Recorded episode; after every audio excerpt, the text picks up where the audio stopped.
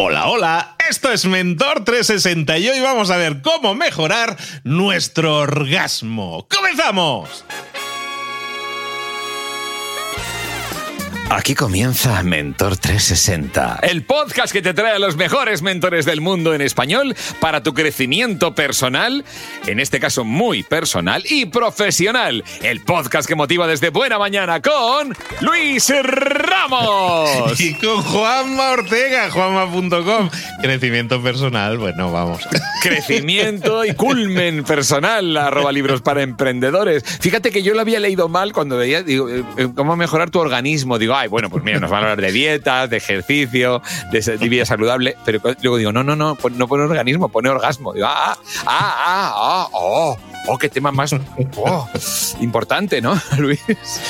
Es temazo, es temazo, porque al final forma parte muy directa de nuestras vidas y o no lo estamos consiguiendo, no lo estamos bien, o no lo estamos disfrutando, o a lo mejor no lo estamos compartiendo. Eso es interesante.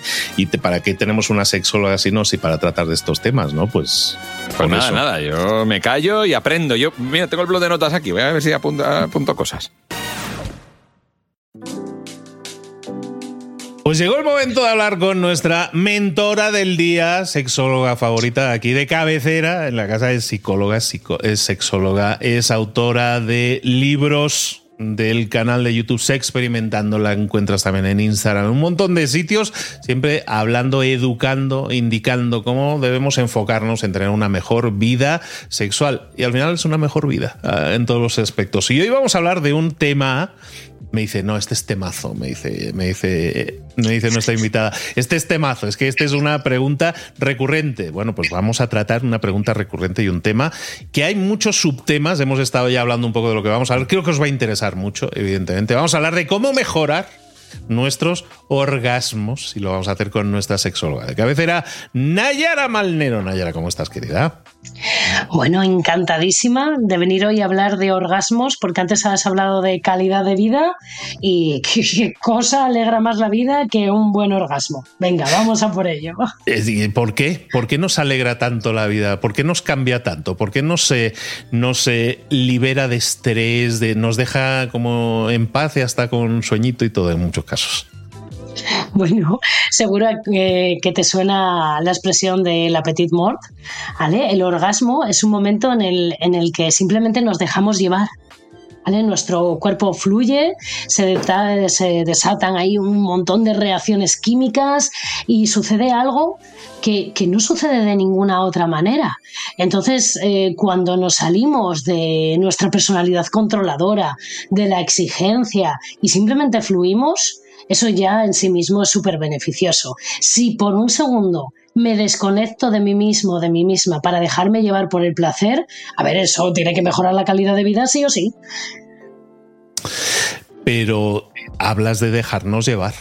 Muchas veces cuando el tema del orgasmo no nos dejamos llevar, no nos dejamos llevar. Está la cabeza ahí dándole vueltas, computando muchas cosas, muchas variables. No nos dejamos llevar muchas veces. Tenemos hasta responsabilidades. A veces o nos cargamos de responsabilidades sobre o nuestros orgasmos o quedar bien o sobre los orgasmos de otros también de todo. Tenemos nuestro día a día súper exigente, tenemos las preocupaciones, el estrés, el cansancio y luego, por supuesto, las exigencias en las relaciones sexuales. Que si tardó mucho, que si tardó poco, que si mi pareja disfruta, que si hago esto, que si hago lo otro. Y todas esas cosas son enemigos de dejarnos llevar. O al menos de disfrutar el dejarnos llevar, porque cuántas veces podemos tener nuestro orgasmo, pero casi no nos hemos enterado, ha sido eh, de una intensidad mucho más baja que si estuviéramos ahí plenamente. Así que vamos a empezar por ahí. Vamos a ver qué está ocurriendo en nuestras vidas, que está afectando nuestra vida sexual cuando tenemos tiempo para nosotros mismos, cuando hacemos lo que nos gusta, cuando nos priorizamos, estamos descansados, al final el placer aumenta. Y yo creo que tendríamos que empezar por aquí, en lugar de estar buscando todo el rato superestímulos que nos sobreexciten un montón, vamos a darle la vuelta, mirar hacia atrás y qué pasa en mi día a día que hace que mi placer sexual, también mi deseo, mi excitación, ¿no? todo el proceso, no sea el que yo espero. Por supuesto, tenemos también que bajar nuestras expectativas. Porque a veces pensamos que los orgasmos son esos fuegos artificiales, ¿vale? Que, nos llevan a, otra dimensión y bueno, que, que está bien, pero que tampoco Vale, a veces tenemos unas expectativas altísimas de cómo es un encuentro sexual y tampoco es eso. Más normalito, ¿eh? Más normalito. Ahí interviene mucho la expectativa, interviene mucho pues el consumo de medios que hayamos tenido muchas veces, ¿no? La expectativa es al final o, por vídeos pornográficos o por películas en los cuales se, plantea que el orgasmo es una explosión, es una cosa con música y sube la orquesta a todo gas.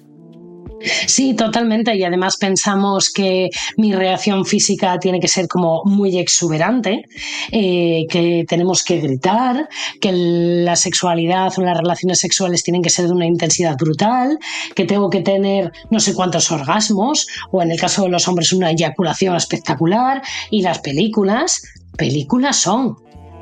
Además no hace falta nada de eso para pasárselo en grande. Pero además tenemos que tenemos que conocer un poco más cómo es el proceso del orgasmo que ocurre en nuestro cuerpo, porque cuando lo conocemos bien no tenemos todas esas exigencias. ¿Te apetece que hablemos de eso, Luis? Hablemos. Hablemos. pues fíjate, el orgasmo eh, tenemos la parte de la parte más física, y luego tenemos la parte como más psicológica, ¿vale? En la parte física básicamente se mm, activa un reflejo en nuestra médula espinal y el orgasmo es una experiencia cerebral, ¿sí?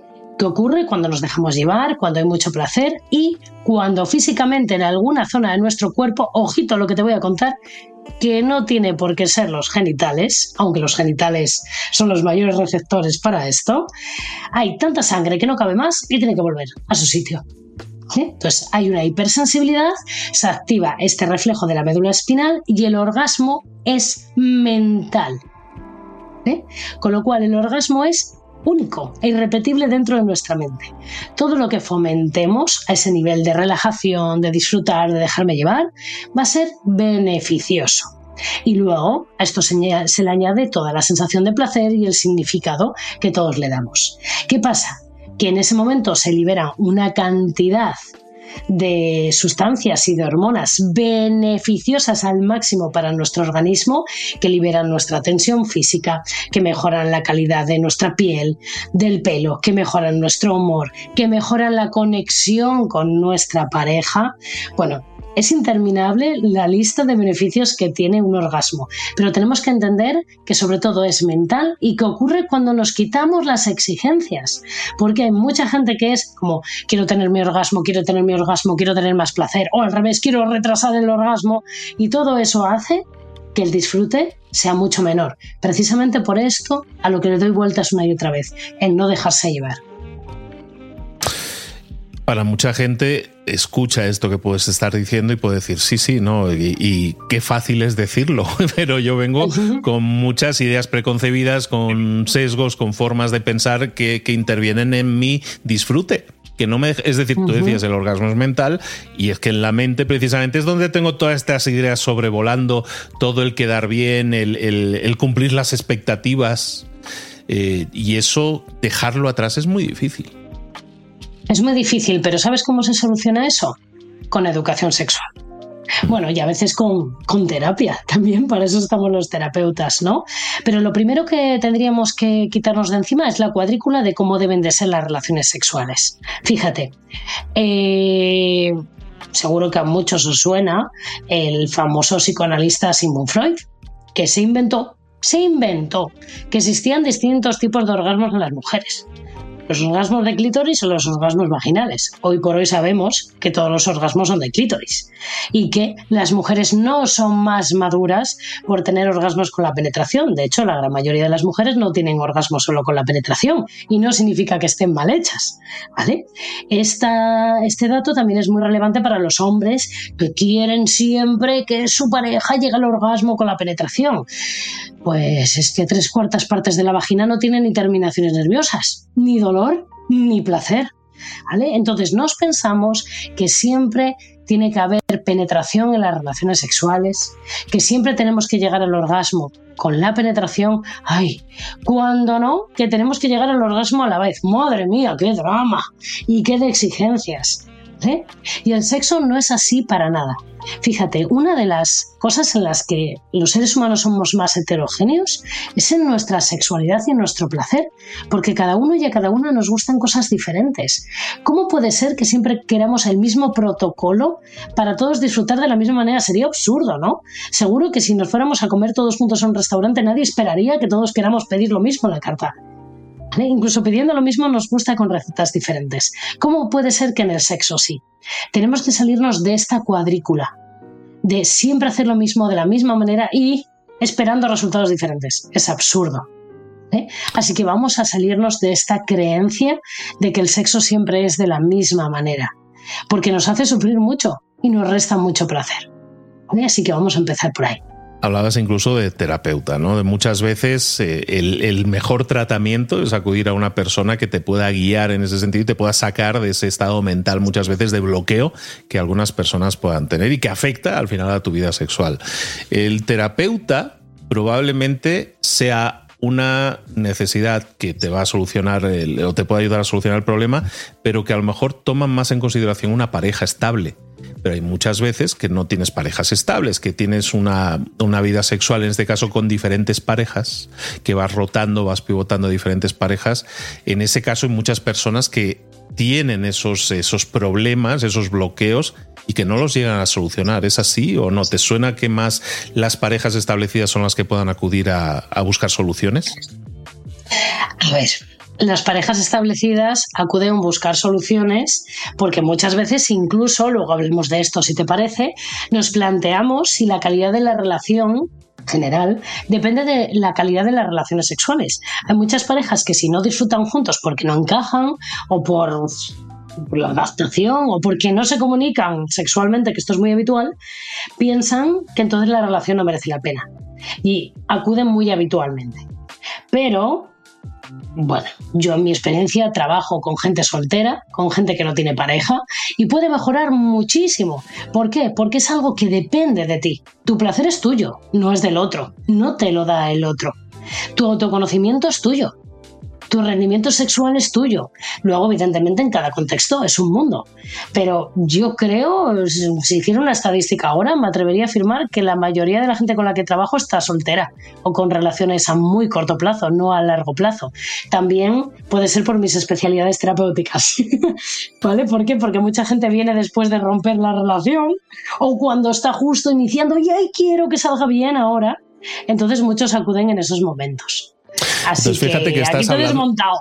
Claro, no, no, no, está, no, pregunto por, ignorancia en ese sentido, pero digo, eh, se me hace muy interesante lo que señalabas ahora al final, en el cual estabas diciendo que tiene mucho que ver con, em, con, la relación sentimental. Es decir, estoy en un punto de mm. cambio, en una transición sentimental, y en ese momento eh, probablemente las personas están sintiendo el sexo, sus eh, preconcebidas ideas sobre el sexo, como una piedra, como un impedimento para tener una relación sentimental más plena.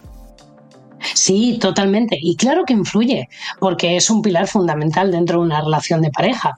Y porque actualmente tenemos relaciones sexuales primero y luego consolidamos la relación. Entonces, si eso no cuaja, muchas veces pensamos que no, no va a cuajar lo demás. Pero es que somos dos personas con gustos muy diferentes y se trata de negociar y adaptarse. Y bueno, y a veces también, ¿por qué no? Las necesidades sexuales son completamente opuestas y no encajamos y ya está, y no pasa nada. Esto es muy habitual, pero no solo en cuanto a funcionamiento o gustos, sino que cada vez hay más personas pues que no quieren tener relaciones monógamas o que tienen otro tipo de acuerdos y evidentemente esto hay que hablarlo lo antes posible, no estar aguantando, esperando a ver si esto mejora, con la expectativa de que el otro va a cambiar o no, eso no, por favor. Vamos a hablarlo y vamos a atrevernos a hablar de sexualidad abiertamente. También porque hay una frase que me encanta repetir, Luis, y aquí la voy a decir. Que cada uno es responsable de su propio orgasmo. No podemos esperar que venga el príncipe azul a descubrirme mi orgasmo. El príncipe azul está para otra cosa, no para darme orgasmos. Los orgasmos son míos. No vamos a esperar a que venga la pareja perfecta para entonces descubrir. No, eso es una tarea individual. ¿Vale? El placer es propio. Si tú no te conoces lo suficiente, si tú no sabes qué te da placer, si tú no sabes darte placer, ¿qué va a venir alguien a regalártelo? Es absurdo. ¿No? Por eso es muy importante reivindicar que cada uno es responsable de su propio orgasmo. Luego los otros son colaboradores. Y tenemos que informar a los otros de cómo nos gusta, de que no, ¿no? Y buscar ahí el encaje entre los dos. Pero es que muchas veces responsabilizamos a nuestra pareja de nuestro propio placer y eso es tremendamente injusto. Y esto ocurre, ¿sabes? Sobre todo en los hombres. Yo diría que son los hombres los que más exigen dejar satisfechas a sus parejas. Y tienen una relación puntual. ¿Cuántos chicos me dicen, este fin de semana he quedado con una chica nueva? Cuéntame qué puedo hacer para dejarla satisfecha. Y ostras, las dotes de adivinación hasta ahora no se me han desarrollado como para saber qué le gusta a esa chica. No, pues es que tiene que haber esto y tiene que haber penetración siempre. Tiene que haber penetración. Y, si la chica no quiere penetración, o el chico, no importa. ¿Por qué tiene que haber? ¿Por qué tiene que haber un protocolo previo? ¿No será mejor hablar? Ay, cómo somos, ¿eh? Qué cuadriculados. Y me venía a la mente en el tema de la pareja, hablábamos ahora de a lo mejor eh, gente que no tiene una pareja estable y, la, y la, el punto en el que pueden estar buscando el, mejorar su relación sexual. ¿Qué pasa en el tema de las parejas establecidas? El, ¿Qué tan importante, qué porcentaje de importancia tiene una vida sexual sana en tener una vida de pareja sana? Bien, vamos a aclarar cosas. No hace falta que haya una vida sexual súper plena o que haya relaciones sexuales para que una relación funcione, siempre y cuando esté acordado entre los dos y los dos así lo deseen. Ahora, las relaciones sexuales afianzan las relaciones y mejoran la calidad de la relación. ¿Por qué? Porque hablábamos que precisamente los orgasmos nos hacen sentir bien, estamos de mejor humor, ¿vale? Porque no vamos a solventar, esto ya lo habíamos hablado en capítulos anteriores, no vamos a solventar los problemas con relaciones sexuales, pero hombre, una relación sexual, pues lo que hace es calmar mucho las aguas y que estemos más tranquilos. Y luego, durante el orgasmo y durante las relaciones sexuales en general, pero especialmente en el orgasmo, se libera una sustancia que se llama oxitocina. La oxitocina es la hormona del vínculo entre los seres humanos. Cuando yo abrazo a una persona, conecto con esa persona a través del tacto por la oxitocina. Cuando yo tengo relaciones sexuales un orgasmo con mi pareja, conecto con mi pareja a través de la oxitocina y esto se libera principalmente a través del parto y sobre todo del orgasmo. Tanto es así, Luis, que a veces ocurre muy frecuentemente, que podemos tener una relación sexual esporádica con una persona de un día y de repente sentimos que estamos súper enganchados emocionalmente, que nos hemos enamorado solo con tener esa única cita o tener esa única relación sexual. Y aquí yo lanzo este mensaje. No es amor, es oxitocina. Se va a pasar. ¿Por qué? Porque muchas veces nos sentimos enganchados y es absurdo sentirse enganchado de una persona que conocemos tan poco, ¿vale? Pero nuestras hormonas nos engañan, ¿vale? Y esas sustancias se van desvaneciendo, igual que en el enamoramiento se va desvaneciendo y si todo va bien se va construyendo algo más consolidado, más tranquilo, donde no hay tanto subidón hormonal o de sustancias, lo mismo ocurre con estas relaciones esporádicas, así que mucho cuidado porque hay mucha gente que siente que se engancha muchísimo después de un primer encuentro y es precisamente por estas hormonas que libera el orgasmo. ¿eh? Así que ahora ya sabemos cómo tomárnoslo de manera más tranquila somos adictos un poco a esa hormona y está claro que la vamos a buscar y pensamos e identificamos a la persona que nos ha generado esa hormona como la persona que nos está haciendo más felices, ¿no? Entonces seguimos con enganchados a esa persona, es ese enamoramiento que decías. ¿Cómo podemos, eh, qué más podemos hacer para estar mejorando el orgasmo, en este caso nuestra calidad del orgasmo y entendiendo que es muy importante, me gusta mucho la aclaración de que nosotros y solo nosotros somos responsables de lo nuestro, no de lo de la otra persona, pero la comunicación es fundamental. Pues siguiendo con eso, mm, me gustaría también mencionar que no podemos esperar, aunque tengamos pareja estable, que solo nuestra pareja nos dé orgasmos, porque a veces a uno le apetece y al otro no. Y no está mal masturbarse teniendo pareja. Puede ser con tu pareja al lado o puede ser con tu pareja en otro lado. Pero la masturbación es muy positiva porque nos da todos esos beneficios del orgasmo. Nos ayuda a conocernos. De hecho, está demostrado que las personas que se masturban tiene mejores relaciones sexuales de mayor calidad. Y las personas que no se conocen lo suficiente, que esto ocurre muchísimo en mujeres, porque fíjate, dato interesante, los hombres habitualmente se masturban primero y luego inician su vida sexual. Y en muchas mujeres ocurre al revés, esto está empezando a cambiar. Pero muchas chicas, hasta que no inician su vida sexual, no empiezan a masturbarse, con lo cual no se conocen lo suficiente. Y por eso antes mencionaba lo del príncipe azul que viene a regalarme mi orgasmo. Pues no, no, no te lo va a regalar. Así que la masturbación individual está maravillosa. Hombre, esto ya lo habíamos tratado en algún podcast anterior. Si siempre prefieres tú a solas que con tu pareja, bueno, pues algo no está marchando del todo bien. Pero en términos generales es un complemento y está maravilloso, igual que la juguetería, que los juguetes y los complementos. Está maravilloso para complementar. El placer siempre es beneficioso. ¿Por qué una persona, si está en una relación y tiene sus relaciones sexuales y sus orgasmos con su pareja, tiene que buscar o siente que tiene que buscar o, le apetece salir a buscar relaciones esporádicas con otras personas? ¿Por qué tener relaciones en paralelo si yo tengo una, en teoría, una relación, si yo lo tengo todo, si soy feliz con mi pareja, tenemos una relación sana, porque hay personas que muchas veces se sienten, sienten un tirón de decir, ¿sabes qué? Me gustaría probar fuera de mi pareja cosas. Y eh, sabiendo que eso puede generar daño emocional a la otra persona e incluso tú muchas veces no tienes un porqué realmente por qué lo estás haciendo si en teoría estás bien. ¿Estamos bien realmente o cuando, cuando estamos sintiendo atracción por terceros es que algo, evidentemente algo no funciona? ¿Qué es? Vamos a aclarar esto. Temazo, ¿eh? Temazo en el que te has metido. Perdón. Bien, podemos estar muy bien, no, fabuloso.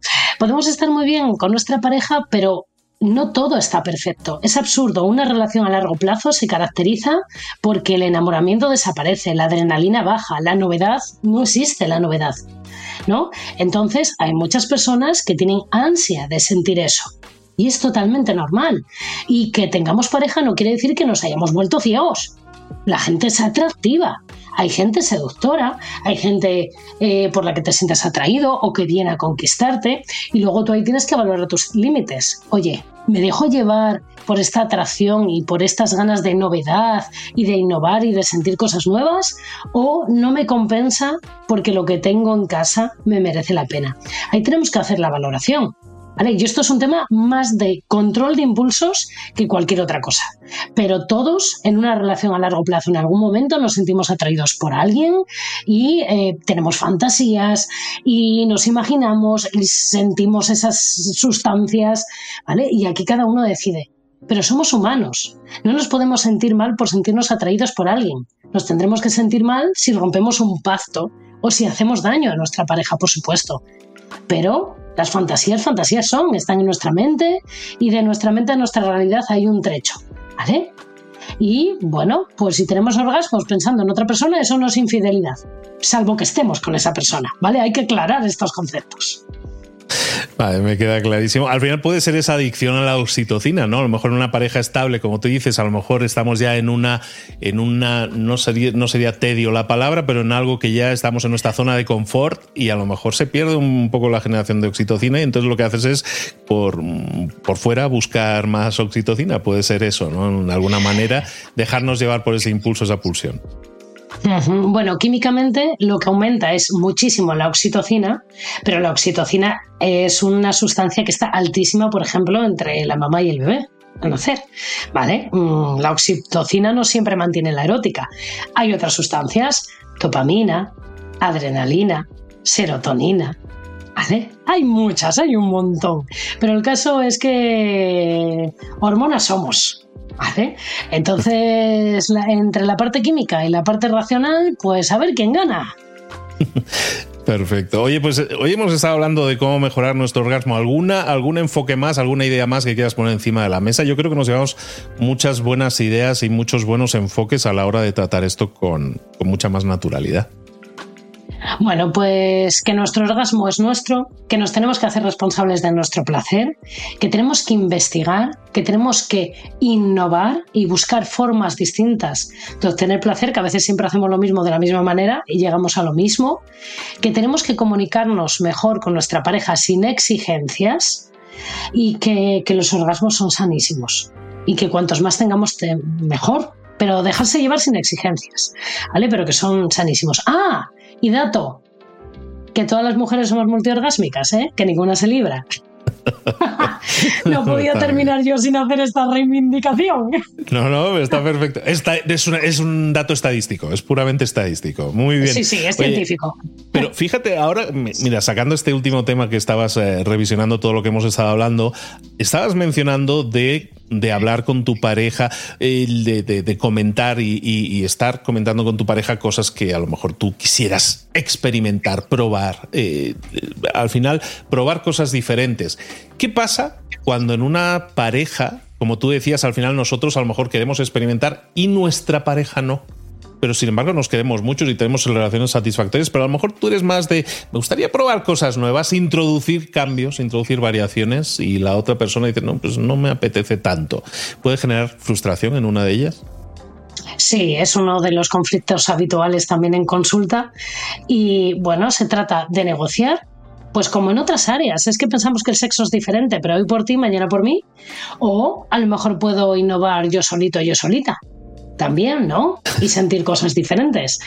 Mm, de nuevo, comunicación, negociación. Pero sí, este es un tema muy, muy habitual, sobre todo en las parejas a largo plazo, porque acabamos haciendo lo mismo de la misma manera, casi siempre. Así que hay que fomentar, hay que fomentar esa creatividad.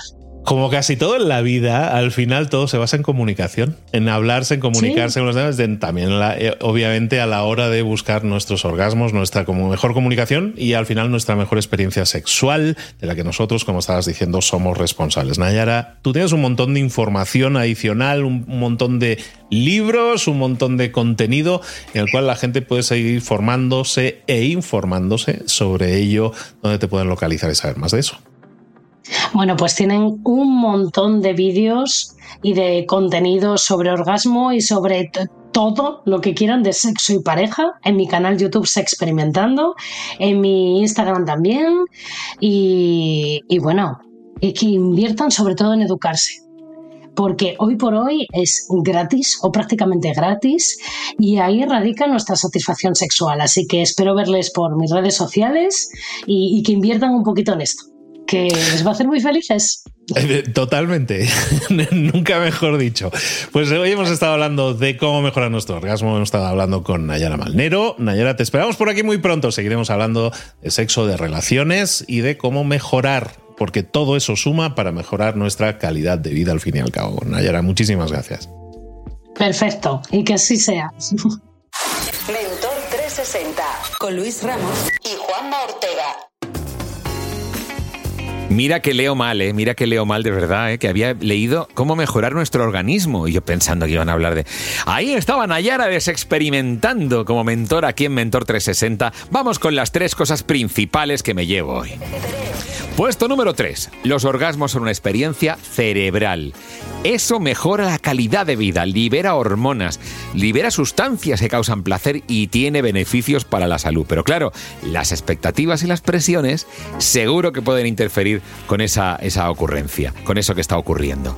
Así que nada, es importante entender que cada persona es un mundo y cada persona es responsable de su propio orgasmo y que la comunicación en ese sentido dentro de la relación es vital. Puesto número 2. El error común de pensar que todas, por ejemplo, las mujeres tienen que tener orgasmos a través de la penetración. Eso no es así. En realidad, la mayoría de mujeres no llegan al orgasmo solo con la penetración. La creencia de que el sexo debe llevarse a cabo de una manera específica causa, sin duda, sufrimiento y disminuye el placer sexual, que es de lo que hablaba nuestra invitada de hoy. Puesto número uno en el number one. Y atención, salvaguardamos a las personas que tienen creencias religiosas que se lo impiden. Eso cada uno allá con su moral. Pero la conclusión más importante que nos ha dejado hoy Nayara es que la masturbación es positiva hasta en pareja. Ayuda a conocerse a sí mismo y obtener los beneficios del orgasmo. Y además, las fantasías no son signos de, infidelidad, son cosas naturales que va inherente al ser humano. Somos seres creativos. Por lo tanto, eso va muy bien puede aumentar el placer y además es un pretexto perfecto para comunicarse más con la pareja. Hay que explorar esas diferentes formas de obtener el placer y aprender más sobre la sexualidad propia y la del otro.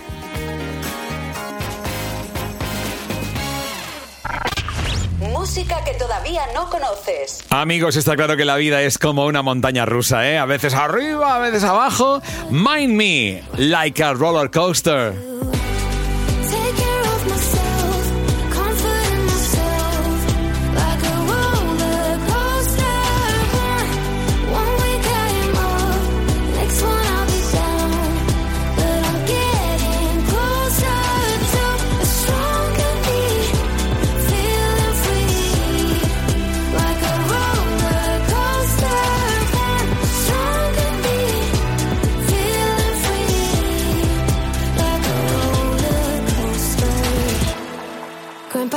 To ask why I'm single with such a pretty face. Where is your man? You should go out and chase him.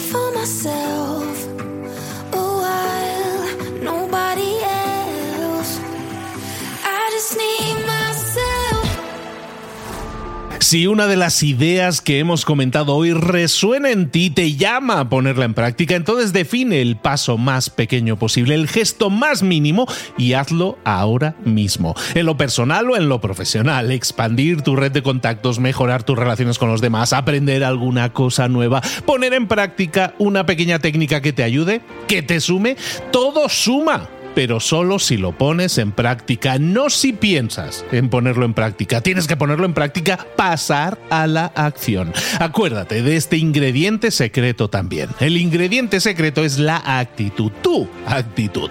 Tu actitud transmite. Si sales a la calle con ganas, la gente lo va a notar. Si sales a la calle sin ganas, la gente también lo va a notar. El mundo está ahí fuera, te está esperando. Por lo tanto, sal ahí fuera, sal a la calle sal con ganas, con actitud. No esperes a mañana. Ya sabes lo que tienes que hacer y ya sabes que lo puedes hacer hoy. No veas pasar la vida, vive la vida. Tienes las mismas 24 horas que tienen los demás. Haz que valgan la pena. Entrega en estas próximas 24 horas tu mejor versión. Te esperamos aquí mañana para continuar creciendo. Te esperamos aquí mañana con más mentores.